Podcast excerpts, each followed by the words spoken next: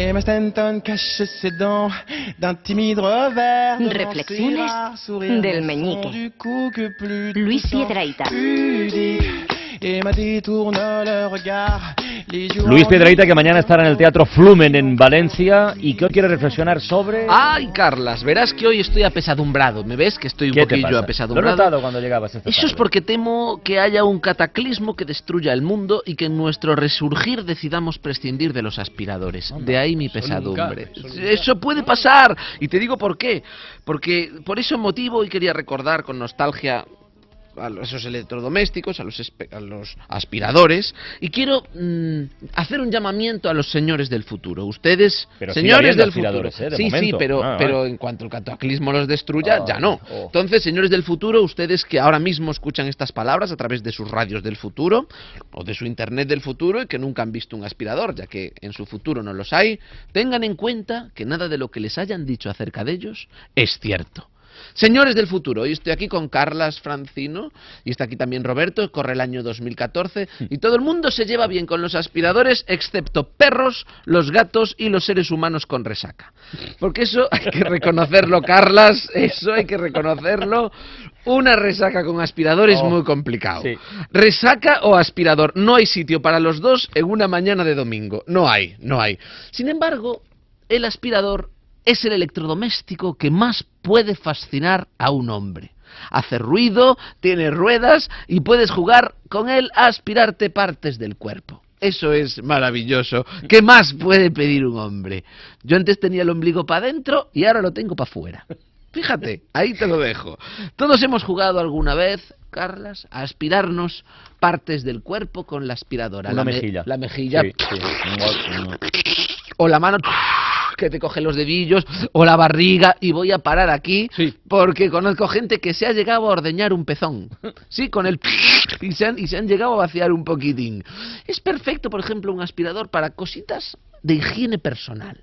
¿eh? Por ejemplo, eh, perfecto para quitarse las pelotillas de los dedos de los pies. Ah. No lo hace mucha gente, pero está muy bien. Las pelotillas de los dedos pies, restos de patatas fritas en la barba, aspirarse el pelo después de una boda de estas de las que tiran arroz, porque si no luego se te llena la cabeza de pájaros, pues el aspirador es perfecto. Sin embargo, aunque es un aparato muy masculino, no es buena idea dejar que un hombre compre un aspirador. ¿Y eso?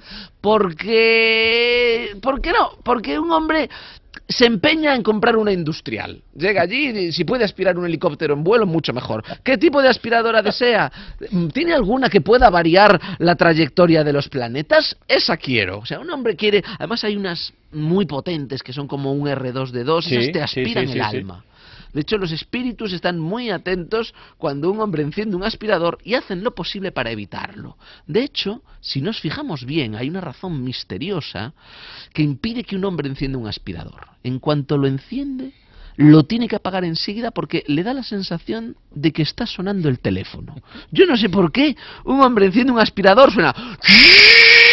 Y de repente oyes de fondo... Como si están y apagas para ver qué tal y no está llamando nadie. Y coges y no hay llamada perdida. Y están los más prestigiosos parapsicólogos atusándose ahora mismo las barbas todavía llenas de patatas fritas para saber qué extraña criatura llama por teléfono cada vez que un hombre enciende un aspirador. Pues ¿quién va a ser? Un espíritu que tiene miedo de que lo aspiren. Mira, otra aspiradora muy masculina es ese robotito que ahora está de moda, que tú lo dejas en casa y va aspirando él Ay, ay, ay, solo, que es como un robot pequeñito. Está muy bien eh, eh, tenerlo, pero, pero te, da, te, te sientes inquieto, ¿no? Incómodo, porque hay una, te vas y queda un aspirador deambulando por la casa, a lo mejor está abriendo tus cajones o probándose su- tu ropa interior. Aunque es fantástico tenerlo siempre para echarle la culpa de cosas. Eso funciona. Claro. ¿Quién ha roto esta maceta? El robotito. El robotito que todavía no conoce la casa. Eh, ¿Quién ha cogido 20 euros de este platito? El, El robotito, robotito. que ya empieza a conocer la casa. ¿O quién ha usado el cuchillo de la mantequilla para untar la mermelada? El aspirador robot, que el otro día lo pillé yo, que comió un yogur, chupó la cucharilla y la metió en el cajón sin limpiarla. El ser humano le gusta culpar a otros de los errores propios. Sobre todo si es otro, si ese otro no se puede defender. Por eso creo que en el futuro no habrá aspiradores. El gran lastre de las aspiradoras eh, y la cadena que les ha impedido volar siempre ha sido ese cable que las ata a la pared. De ese cable solo se libra el robotito que se pasea dando envidia al resto de las aspiradoras. Porque la aspiradora es capicúa, aspira por delante, aspira por detrás. Y si tú le pones el cable delante y lo aspiras, eso se da la vuelta a todo, hace una implosión, explota el mundo y en el futuro le echaremos la culpa a los aspiradores de ese cataclismo y no tendremos aspiradores.